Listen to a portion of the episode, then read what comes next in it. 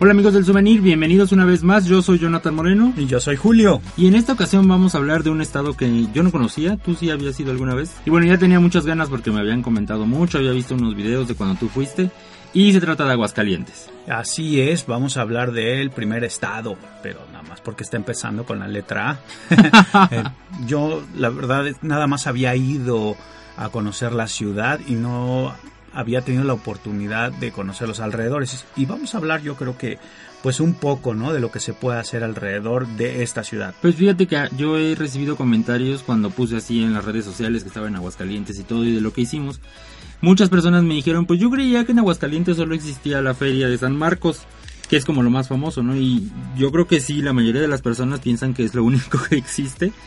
Y sí es muy padre, tuvimos la oportunidad de ir a la feria. Yo, pues bueno, nunca he ido al estado y menos a la feria. ¿Y te gustó? Sí, sí me gustó. La consideraba que estaba diferente. Creía que estaba como en un recinto especial, como en un parque o algo así. Pero la verdad es que no. Pienso que fue como una, una fiesta de pueblo o una fiesta de cualquier colonia que creció y creció y creció hasta ahora ser de, de un tamaño monumental, ¿no? Pero yo creo que sí empezó así como la fiesta tal del pueblo, ¿no? Y fue creciendo y se pueden encontrar, pues, aunque haya ya mm, el palenque y este la plaza de toros y haya juegos mecánicos muy grandes, yo pienso que en la esencia sigue siendo lo mismo. O sea, hay, hay puestos de fritangas, hay para comer eh, cuestiones, pues no sé, como típicas, pero ya ahora está como con más cuestiones como los antros y cosas así, ¿no? Sí, bueno, eh, la feria en sí pues sí fue creciendo poco a poco alrededor de la monumental, esta enorme plaza, que es una plaza de toros, y pues me imagino que los inicios de la feria tuvieron mucho que ver con ello, ¿no? Porque la fiesta brava es, algo que, pues a pesar de que hoy en día ya no tiene tanta popularidad en Aguascalientes, pues hay mucha tradición del arte taurino, pero yo sí creo definitivamente que es la feria más grande de todo el país, aunque fue creciendo poco a poco, pues la verdad es que no la acabas. Tienes que ir y pasar dos, tres días. Eh, recorriendo pues prácticamente todo lo que hay. Eh, puedes visitar el Jardín San Marcos. En todo ese recorrido pues vas viendo mucha comida, hay ropa, artesanía, hay tantas cosas que hacer en la feria. Y por supuesto pues está el tema de lo que por ahí han dicho, ¿no? que es una gran cantinota, pues sí, porque venden alcohol hasta las 2 o 3 de la mañana cuando termina y pues la verdad es que la gente se divierte mucho, ¿no? Eh, vamos, hay, hay mucha música, hay conciertos, hay un palenque, hay un casino, bueno, hay muchísimas cosas que se fueron haciendo tradicionales y sí, finalmente ha crecido mucho y todo lo que era toda esta exposición ganadera, artesanal y todo eso, tuvieron que moverlo a otro lugar, ¿no? Donde se lleva a cabo el Festival de Calaveras en el mes de noviembre. Y bueno, pues la, feria realmente sí es muy grande y es la más grande del país y también la más antigua, ¿no? Entonces, pues la, eh, la, gente pues se descuelgan, los hoteles están llenísimos y pues es una fiesta toda, ¿no? Sí, fíjate que ahorita lo que dijiste lo del casino yo me quedé pensando en la historia que nos contaron que bueno, en realidad en México no están permitidos los casinos, pero ellos se valen como de una astucia administrativa como para poder abrirlo. Y es que mandan el permiso a la Secretaría de Gobernación para que para que bueno, puedan abrir este casino. Y como el proceso se tarda más de un mes, ellos ya saben que van a mandar el permiso y no va a regresar sino hasta después de que se termine la feria, entonces en ese tiempo pudieron operar amparados en diciendo así, bueno, nosotros ya mandamos el permiso a la Secretaría de Gobernación y no nos ha respondido y mientras tanto estamos operando, ¿no? Y en realidad es como y, ya yo se creo, la sabe, Yo creo que yo creo que ya es también el, el Secretaría de Gobernación, el gobierno, todo el mundo se hace de la vista gorda y saben que va a pasar, pero bueno, ellos siguen haciendo el, el trámite, ¿no? Para que no tengan ningún problema. Y bueno, así ha, así ha ocurrido durante así les ha funcionado.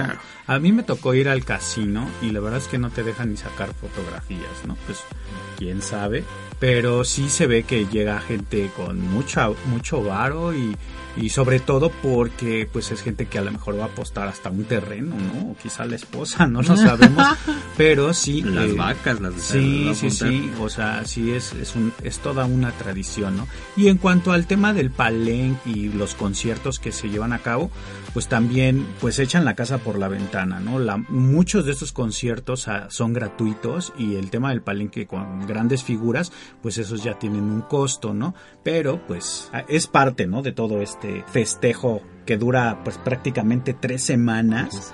Y, y, bueno ya la gente sabe exactamente cuál es el fin de semana que está pues dedicado a uno de los santos. Ajá que creo que es el segundo. Y pues ahí es cuando también es como el, el pretexto no que que tiene que ver mucho con el tema religioso, pero pues la verdad es que lo saben combinar muy bien.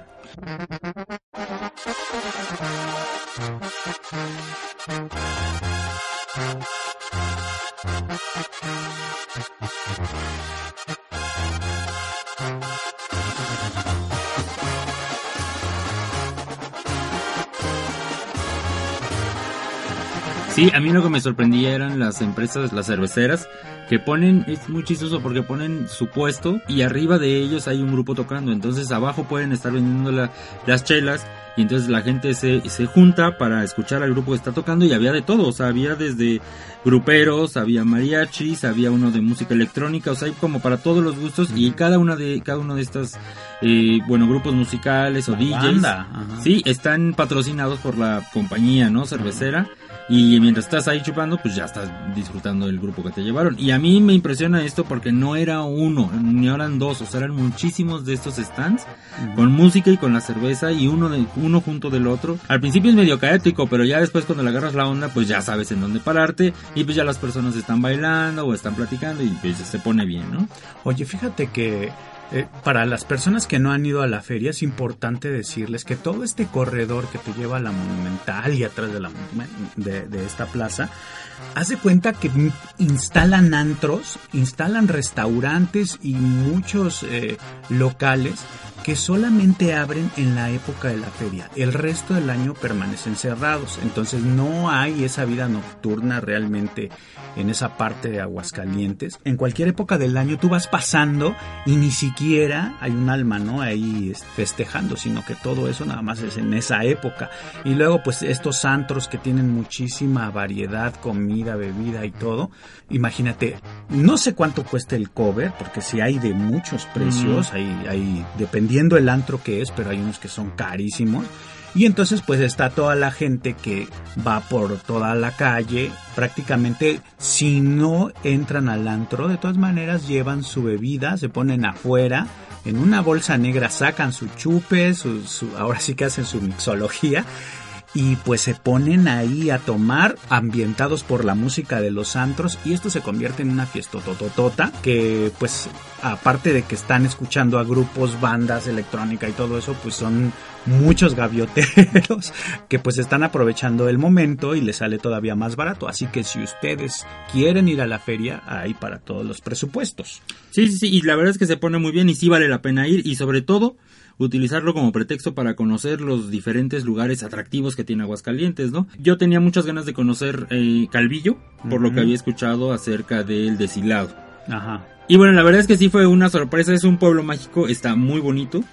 Y tiene, bueno, esta parte de los deshilados y tiene un taller y, y, las personas están ahí, que ya no se acostumbra tanto como antes, según nos comentaban ya es una práctica que se está perdiendo. Y bueno, también tienen las guayabas, ¿no? Es muy famoso por las guayabas Calvillo. Sí, fíjate que, bueno, regresando un poquito al de, para los que no saben qué es este tipo de artesanía, pues prácticamente es el trabajo en un textil. Es decir, tienes una tela, pero eh, las personas, sobre todo las mujeres, hacen el deshilado, como lo dice su palabra, van deshilando esa tela y van formando figuras. Entonces van quitando hilo por hilo y bueno, hay personas que se han quedado incluso sin vista.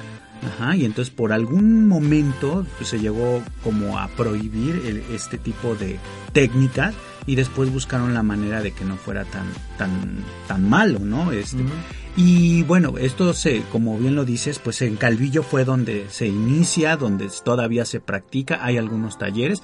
Y lo que también, eh, pues la, la, gente se ha dedicado a la agricultura en cuestiones de la guayaba y pues probar la guayaba, asistir a los eh, campos, a los campos, guayaberos, ¿no? Nos contaban por ahí, pues que incluso la guayaba tiene muchísimas propiedades, incluso la gente la ocupa mucho para temas incluso de, no sé, diabetes, qué sé yo, el, el, té, lo hacen en té y es como muy socorrido, ¿no?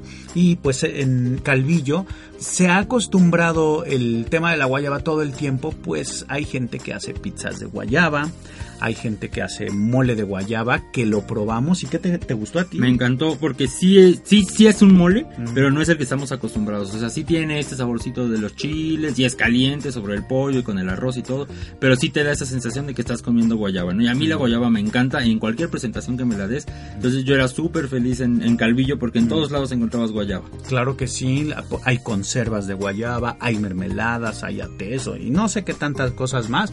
Y el pueblo está muy bonita muy bonito. Y de hecho, cuando estábamos comiendo el mole de guayaba nos dieron un té, un té, de, guayaba. Un té de guayaba con limón y era como si te estuvieras, eh, como que me regresó a Navidad, ¿no? Así como que era el ponche, Sí, sí, sí.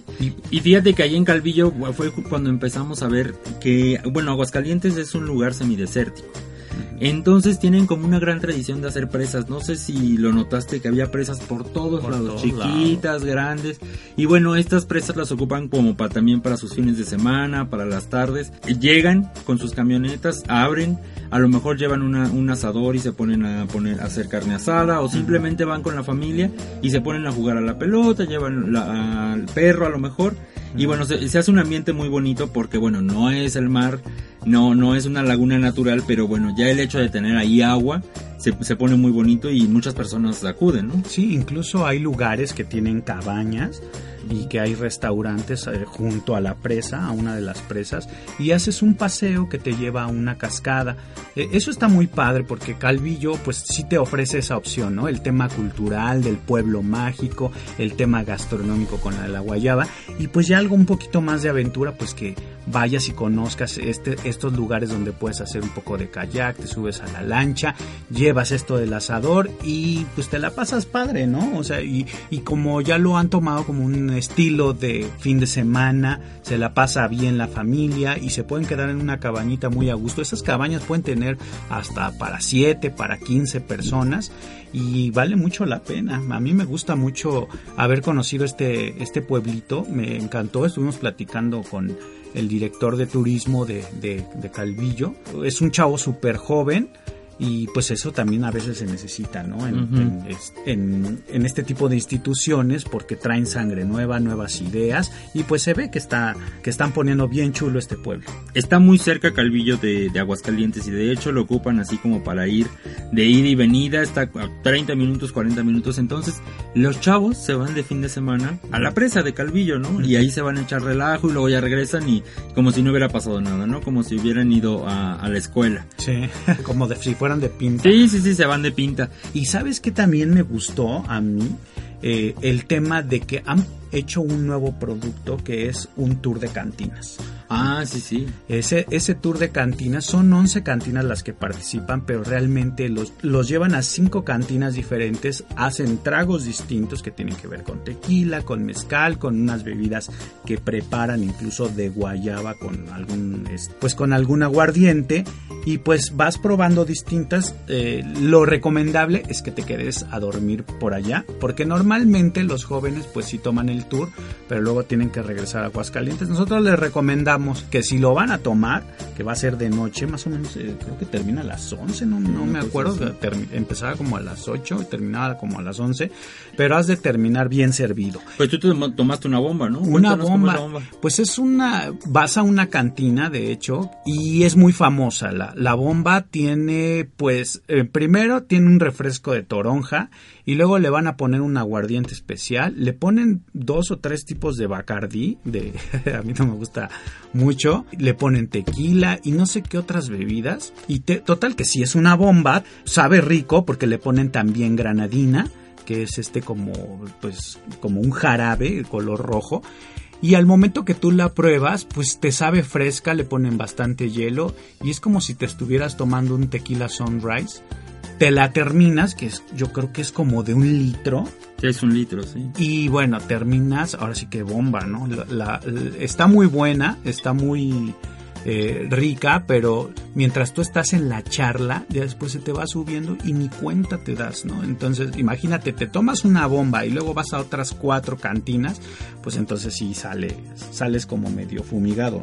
Y bueno, de ahí nos podemos mover a otro de los tres pueblos mágicos que tiene Aguascalientes. El segundo que visitamos fue San José de Gracia. Sí, ese lugar está padrísimo, a mí me encantó. Normalmente las personas van a San José de Gracia por temas religiosos, van a una presa donde se encuentra otra presa más. a otra presa, pero es muy grande y ahí van a visitar al Cristo roto. O sea, hacen una procesión para llegar a este lugar donde es un Cristo monumental y está roto de una pierna. También tiene...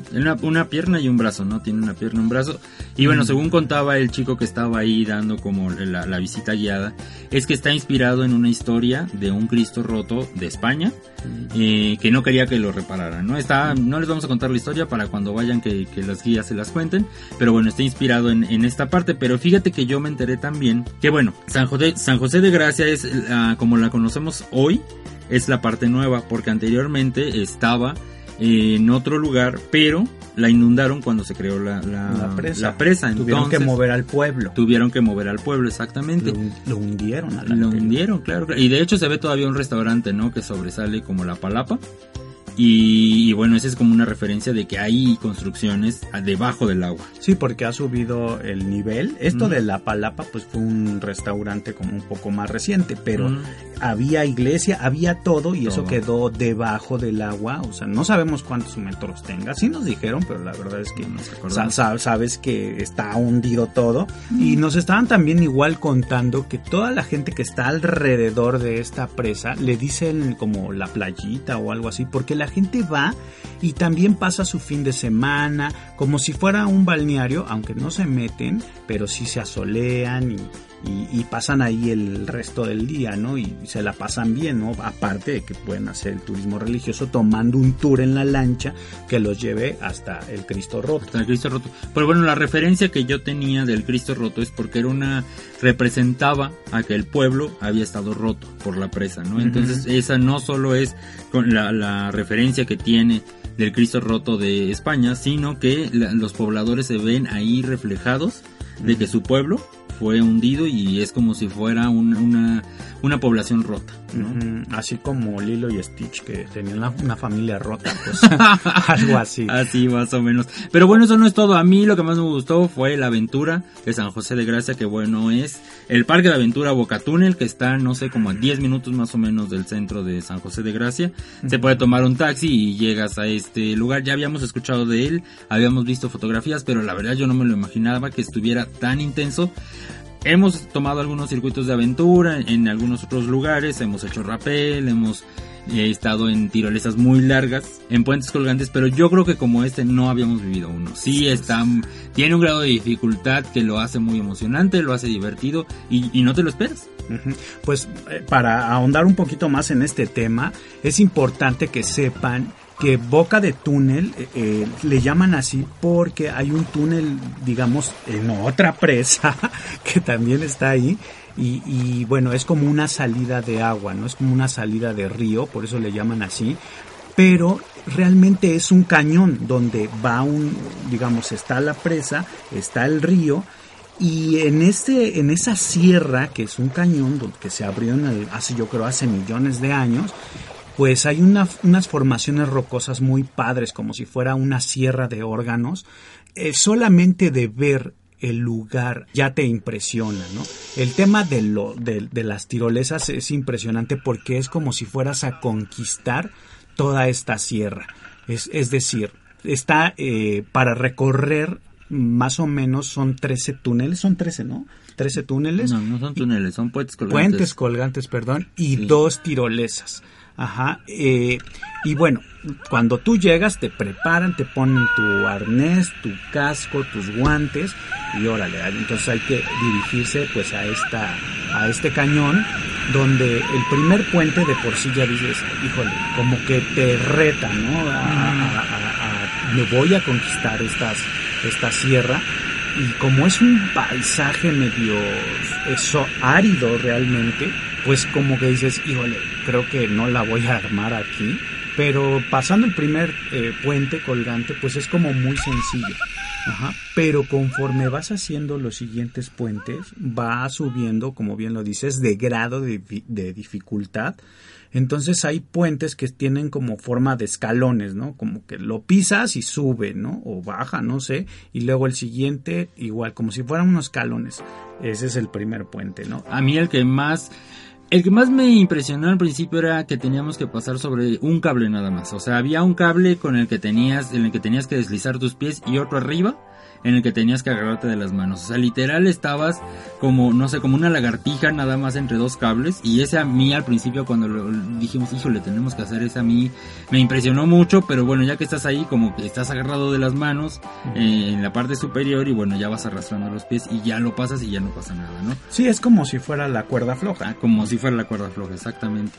Pero hubo otro que bueno, ese sí estuvo, ya de verlo desde la entrada, pues ya te impactaba, sobre todo porque no fuimos los primeros en pasarlo, vimos como los demás lo estaban haciendo y bueno, vimos la técnica que teníamos que, que seguir. Bueno, pues básicamente este puente es toda una, es un reto muy interesante porque conforme vas pasando un pie, ya tienes que tener el otro pie en el siguiente tabla. Son, tablas, ¿no? Cada uno de los, pues podría decirse escalones de madera, o, peldaños es una, es una tabla que está colgando de dos cadenas, una de cada lado, y entonces se va moviendo. Es como si fuera un columpio cada una de, las tablas y hay que poner un pie en una y después a poner el pie en la que sigue, no poner los dos pies en la misma tabla porque entonces sí te empiezas a hacer un columpio. pero te columpias de lado. De lado, Ajá. Y si, y si te tardas mucho poniendo un pie en uno, entonces te columpias hacia frente o hacia atrás, entonces de repente quedas con las piernas abiertas que a muchos le dicen el puente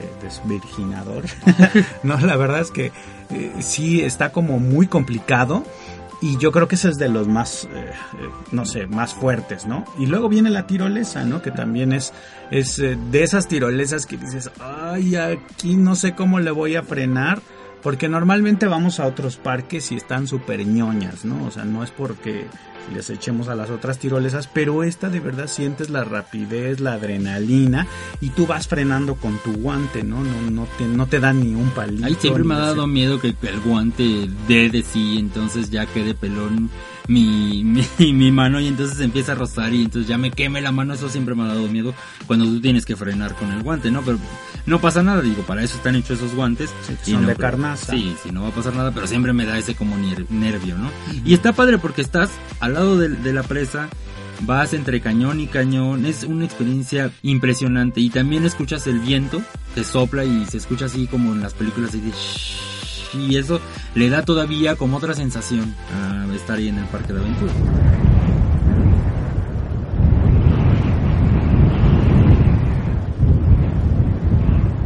Fíjate a mí, Jonathan, lo que más me gustó es que de repente, como yo iba hasta atrás en, en, en, esta formación de viajeros que íbamos, la verdad es que me detenía a ver cómo se veía la sierra. Y, y yo disfrutaba muchísimo pues el tema del silencio eh, y aparte ver pues la vegetación que como es árida pues hay desde nopales, cactáceas, hay, hay este huizaches, hay mezquites, hay sotoles, o sea todo este tipo de, de plantas desérticas que de repente yo no sé cómo hay personas que no le encuentran el encanto, ¿no? Y la verdad es que a mí me, gusta mucho todo el, desierto.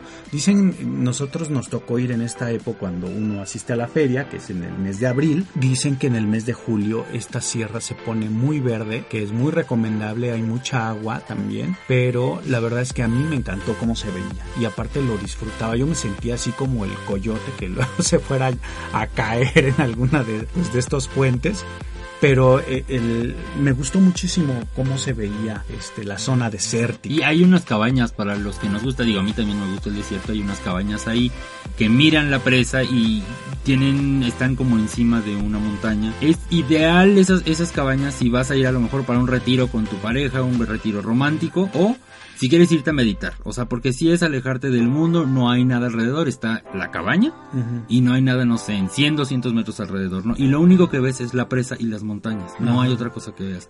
Imagínate la noche, ¿no? O sea, ¿cómo, ¿cómo ha de estar si es si no hay nada alrededor? Imaginarse el cielo todo estrellado, o ver un amanecer en ese lugar, en esa sierra, que el sol vaya saliendo desde esas montañas y con este escenario desértico, ha de ser una belleza. Yo tengo muchas ganas de regresar y de quedarme en una de esas cabañas, aunque dicen que hace en la noche ha de ser un frío del carajo, ¿no? Horrible, sí. Fíjate que para las personas que se han, han estado como pendientes de este tema, es importante decirles que al final haces otra tirolesa, haces otros puentes, digamos a donde está la cortina de la presa, y ahí te van a regresar las personas que trabajan dentro de este parque de aventura te van a regresar en lancha para que contemples ya desde desde el río eh, contemples cómo se ve desde abajo la sierra hasta llegar pues a, nuestro punto de partida, ¿no? Y bueno. Y bueno, ya que hay, hay que subir lo que bajamos y no está muy sencillo que digamos. Sí está pesado así ya. Y con el calor y sudando. Y el, casco y todo el equipo, pero bueno, es parte de la aventura. Exacto.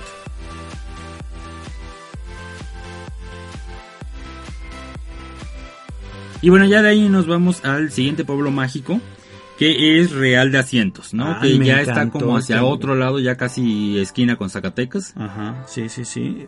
me encantó ese lugar porque pues fue un pueblo minero. Recordemos que los reales pues se dedicaron a eso, ¿no? Y aparte estaban dentro de la Ruta de la Plata. Y bueno, pues ahí ese lugar se dedicó mucho a la minería. Se sigue dedicando, todavía están las minas y están siendo explotadas actualmente. De hecho, ves a los mineros cuando estás en, en el pueblo, en la plaza, llegan los mineros, llegan los trabajadores, llegan a comer, a hacer, no sé, ciertas actividades, a lo mejor al banco o cuestiones así, pero sigue todavía en actividad la mina. Fíjate que lo que me gustó de este pueblo, Jonathan, fue que un momento estuvo abandonado, como todos los reales, que, que la gente se fue al terminar la época de bonanza, aunque todavía se exploten las minas y que realmente ya no se produce tanta plata u otros metales como, como actualmente, que ya no es tanto, pero tú lo sientes, o sea, sientes como el pueblo tiene un dejo de olvido y no es porque esté descuidado, al contrario, está súper bien cuidado, limpio, hace mucho calor, pero la verdad es que se ve poca población y yo creo que ese es el encanto, ¿no? Sí, hemos visitado a lo mejor otros pueblos mágicos en los que ya están tan dedicados al turismo que pierden como la esencia del pueblo. Como Tasco, que acabas de estar. Sí, sí, que todo es turismo y a todo mundo le ven. Digo, Tasco es muy bonito, pero sí ya se convirtió en un lugar en el que todos los turistas son un signo de precios para las personas.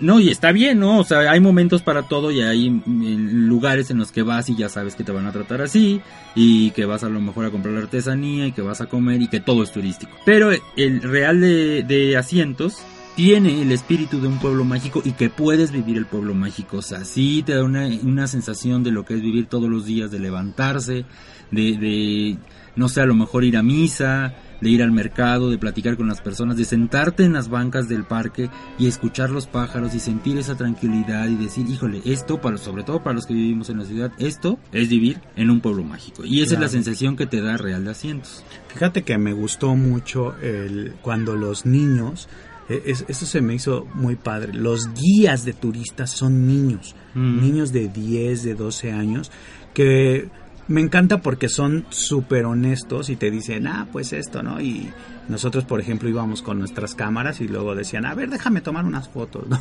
Y, pues cuando un, guía de turistas, pues se, se, dedica a eso y no tiene como esa sensibilidad que tienen los niños, esa verdad. Y de repente les preguntas algo y si no lo saben te dicen, no sé, pero pues luego vemos, ¿no? Y y eso está padre porque es como convivir con alguien que realmente te va a decir la verdad del pueblo. También ellos mismos son guías, te subes a un trenecito, así como un, ¿qué sería? ¿Un tranvía? Una, cosa, así. Te llevan ahí y ellos te van contando pues todo lo relacionado con las minas, con los templos, te trenecito se llama el Piojito. El Piojito, sí. Y, este, y está muy colorido. Yo pensé que no iba a haber turismo. Sí hay turismo.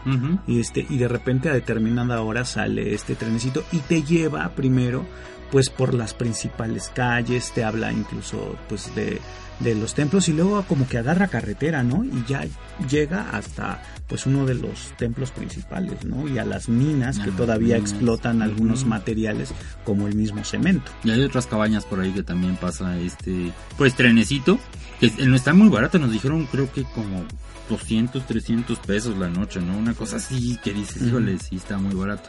Pero bueno, fíjate que si Calvillo fue de la comida y de la artesanía y San José de Gracia fue de la aventura y la espiritualidad, Real de Minas para mí fue el espanto, el susto, ¿no? Porque tiene, todo está enfocado como a esta parte de descubrir cuestiones que son muy antiguas, como los túneles, ¿no? Que están debajo de la iglesia de Belén. Sí, de, Nuestra Señora de Belén. De hecho, pues tú llegas a uno de los museos, que es el como el museo del, del Real, ajá, y lo primero que vas a ver es una serie de fotografías eh, muy interesantes de época. Y también vas a ver una colección de geodas de son materiales que, que extraen de las minas y que pues prácticamente es como eh, eh, este, no, no sé qué material sea, pero se hace como vidrio, que es una cosa hermosa y termina en una geoda, ajá, que es una roca y adentro pues como que tiene esos minerales. Y finalmente ahí hay una escalera y entonces tú bajas por esa escalera e inicia un túnel que te lleva hasta la iglesia de Belén. Entonces lo ocupaban. Es como una cuadra, ¿no? Sí, media cuadra de, ajá, entonces tú vas por debajo, vas sudando realmente las paredes del, del, túnel y se siente una vibra porque pues ahí pasaron muchísimas cosas, ¿no? O sea, estamos hablando de mineros, estamos hablando de gente que igual se comunicaba por debajo para llegar a la iglesia, que hablemoslo como tal, sacerdotes, ajá, y quién sabe qué tantas cosas pasarían por ahí, pero el tema de, de estar ahí con la vibra, con qué pasó en estos túneles, pues la verdad es que sí da miedo, ¿no? Se siente vibra ahí. Sí, se siente vibra. Algunas personas son como más sensibles a sentirlo y lo sintieron, ¿no? Se les puso la, la piel chinita. Y bueno, ya al finalizar, el guía nos dijo saben que es que sí nos han dicho, yo nunca he visto nada, pero sí nos han dicho que se ve un niño. Un niño, ajá. Que va precisamente al lado de la última persona, ¿no? Entonces... Y te, van, te dan una vela, te, dan, unas velas para que todo, pues, vayas ahí como observando, incluso hay unos santos ahí en, en, el, en medio del túnel, pero fue algo muy chistoso porque hay gente que ha visto al niño de repente y resulta que los grupos no entran luego con niños, ¿no? Y lo ven y al final dicen, ¿y el niño este que, que venía aquí? No, pues no, realmente no hay niño, ¿no? Y cuando sales de la escalera que te saca al, templo, hay unos huesos de una persona y resulta que son de un niño. Entonces, pues por ahí dicen que han de ser pues es, es un alma en pena que como que acompaña a la gente que salga del túnel y luego ya se regresa. Al salir te explican la historia de una campana que bueno ya está colgada ahí, que solía ser parte del campanario pero ya no lo es. Fíjate que dicen por ahí que cada vez que suenas una campana, un ángel recibe sus alas. Y a mí se me hizo muy chistoso que en, este pueblo mágico existen tres campanas que están eh, colgadas pero que ya no las puedes tocar. Entonces se me hace como, no sé, algo maquiavélico que tenemos campanas y no las tocamos y entonces no va a haber ángeles que reciban sus alas. No es así como decir, pues sí podrían los ángeles recibir sus alas, pero no lo van a hacer porque no se nos da la gana. Se hace como maquiavélico. Sí, pues les quitaron el badajo. Y, y ahí hay un lugar al ladito de la iglesia de Nuestra Señora de Belén hay un, una pinacoteca que pues es una, galería. sí, es una galería de pinturas de época muy interesante, la verdad es que sí nos dejaron con el ojo cuadrado y pues este tipo de prendas que utilizaban pues los religiosos que tienen hilos de oro y de plata, pero la una, una de las eh, de las pinturas que ya realmente me llamó la atención es de esas pinturas que te van siguiendo con los ojos, ¿no? Sí, sí, sí. Es una virgen la que te va siguiendo con los ojos y el niño, porque también está cargando al niño. Y bueno, muchas de las pinturas tienen como secretos que ya cuando te las empiezan a contar, yo la verdad no soy muy detallista, o sea, veo una pintura y digo, así está bonita y todo, pero pues hay personas que sí se clavan mucho con eso y te van explicando todos los detalles que tiene cada una de las pinturas y sí te sorprenden, ¿no? Porque son cosas que están muy a la vista, pero que luego tú no las ves o que necesitas que te cuenten la historia o que te den el contexto de cuándo fue pintada para que tú entiendas, ¿no? Y está muy interesante, no son muchas pinturas, que serán como unas 10, mm. pero sí te dan una sensación como de que estás mirando una parte del pasado. Bueno, pues de ahí nos fuimos al cementerio de Guadalupe que está atrás de una iglesia, que debe ser la, iglesia de Guadalupe. Y bueno, es un cementerio muy particular porque no están las tumbas como las conocemos, que no, que, que excavan hacia abajo y entonces las van poniendo así una sobre otra, sino que están, no sé cómo decirlo, como en nichos. Ajá, en nichos y pues tú lo ves como un jardín como de cactáceas, pero ahí está todo el cementerio, ¿no? Tú rodeas prácticamente la iglesia, te vas a la parte de atrás y pues ahí te empiezan a contar pues estos testimonios de la gente que fue enterrada en este en este lugar. Yo creo que son cuestiones que solo se dan en México porque las calaveras, los huesos están ahí en los nichos y no tienen puertas, o sea, los puedes ver, los puedes fotografiar por supuesto no los puedes tocar, pero los podrías tocar, o sea, están ahí expuestos que, que, cualquier persona que entre al cementerio las puede ver. Y si es algo como que solo pasa en México, ¿no? No me lo imagino eso pasando en ningún otro país, por, sobre todo por esta cultura que tenemos a la muerte de reírnos, de no tenerlo respeto, y yo creo que por eso están ahí estos cadáveres, ¿no? bueno, pues no son cadáveres, son los huesos, estos huesos ahí expuestos. Pero sí son cadáveres porque hay dos momias ah, ahí, incluso, ¿no? Que también hablaban de, de que son personajes que estuvieron ahí, que vivieron en el pueblo, pero que se momificaron y los tienen en unas vitrinas.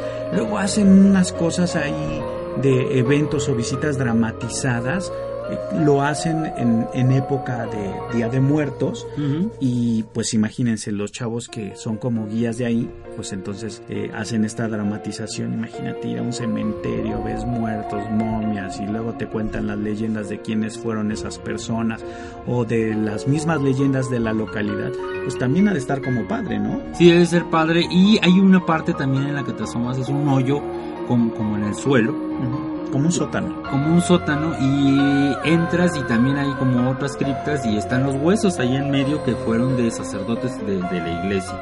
Pero del que yo me refería era a otro que es la fosa común.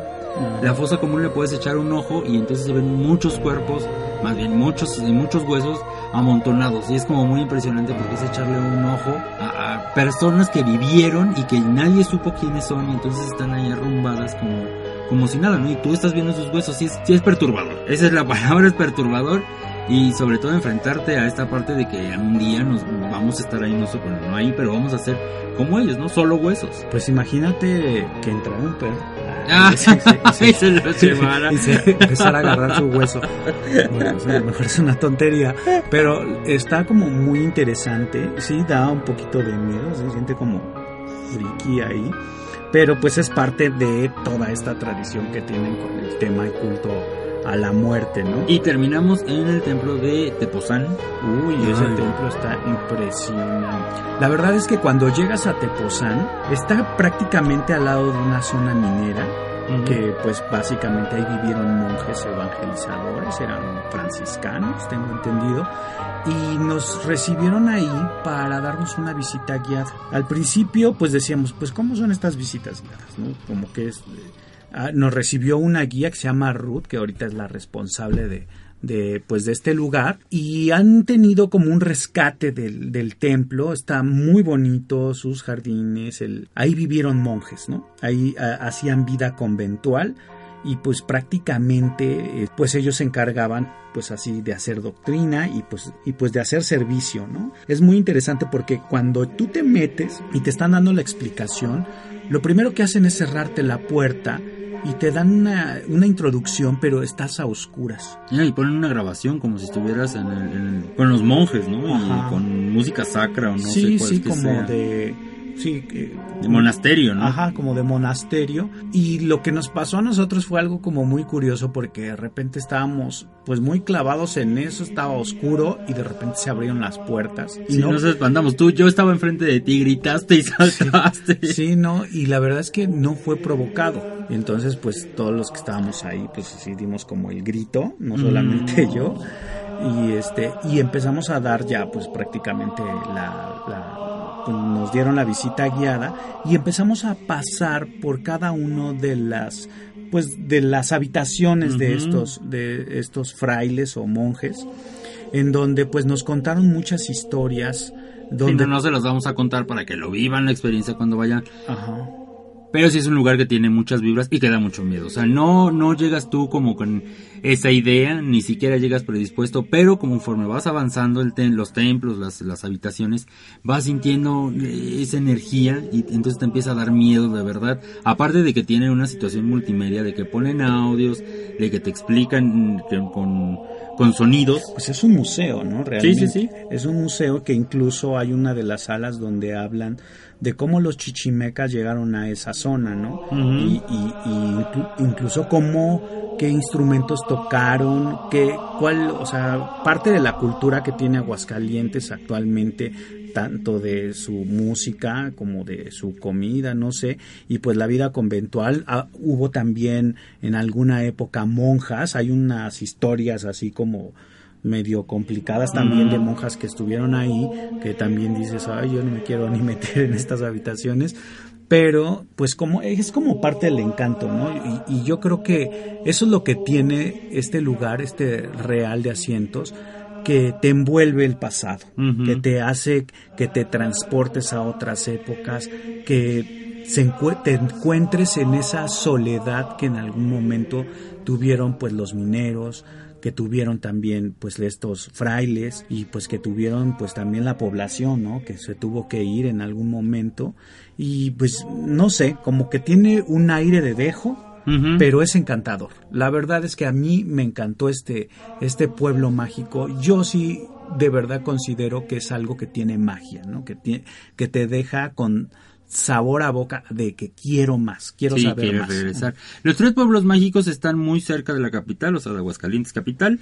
Están, no sé, a una hora, un poquito más de una hora. Y aparte, Aguascalientes está en el centro de todo. Está muy cerca de Zacatecas, de, Guanajuato, de San Luis Potosí. De la Ciudad de México no está lejos. O sea, puedes llegar fácil, te la puedes aventar en un fin de semana. En un fin de semana largo, te puedes incluso aventar los tres pueblos mágicos y visitar algo de, de, de Aguascalientes. ¿no? Está muy cerca. No, a mí no se me hizo que fuera un lugar que fuera caro. Está, los precios están bien.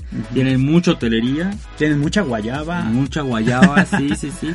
Y bueno, siempre vale la pena y deberíamos de tenerlo siempre en el mapa mental, en, en el mapa de las vacaciones Aguascalientes, porque a lo mejor siempre pensamos en playa, pero hay estos lugares que valen mucho la pena en el centro del país y que están cerca no solo de la Ciudad de México, sino de otros estados que pueden llegar fácilmente. A mí me gustaría puntualizar algo que vayan a Aguascalientes, que se enteren por qué se llaman aguas calientes, porque ahí también el agua pues las extraen del subsuelo, son aguas termales, son curativas, hay baños, baños termales como el de Ojo Caliente, que pues fue muy importante y actualmente es un balneario donde tú vas, escoges tu terma que que, este, que está alimentada por ojos de agua, ajá, y entonces son como cuartitos con azulejo, tú llegas con tu familia, con tu pareja, con tu grupo de amigos y se la pasan relajados, es como si tuvieras un día de descanso, de spa, te pueden dar un masaje, pero también puedes probar eh, o más bien sentir los beneficios que tiene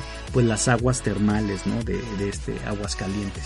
Así es, y bueno, si quieren información, más información acerca de Aguascalientes, pueden visitar la página que es el souvenir.com, ahí van a encontrar artículos, reseñas, recomendaciones de Aguascalientes y bueno, de otros estados de la República. También tenemos nuestro canal de video y acabamos de subir el video de Boca de Túnel. Sí, que estuvo divertidísimo. Sí, bueno, si, si les llamó la atención el tema de los puentes colgantes y tirolesas, tienen que entrar a nuestro canal de YouTube del souvenir y si no, pues también seguirnos en nuestras redes sociales. Redes sociales que nos encuentran en el Facebook como el Souvenir MX, en Twitter como el guion bajo souvenir, en Instagram como el souvenir. Y bueno, pues los dejamos en esta ocasión. Nos encantó hablar de Aguascalientes, se ha convertido de uno de nuestros destinos favoritos y pues esperamos regresar pronto. Gracias Jonathan. Gracias a ti Julio y nos estamos escuchando y recuerden, nunca dejen de viajar.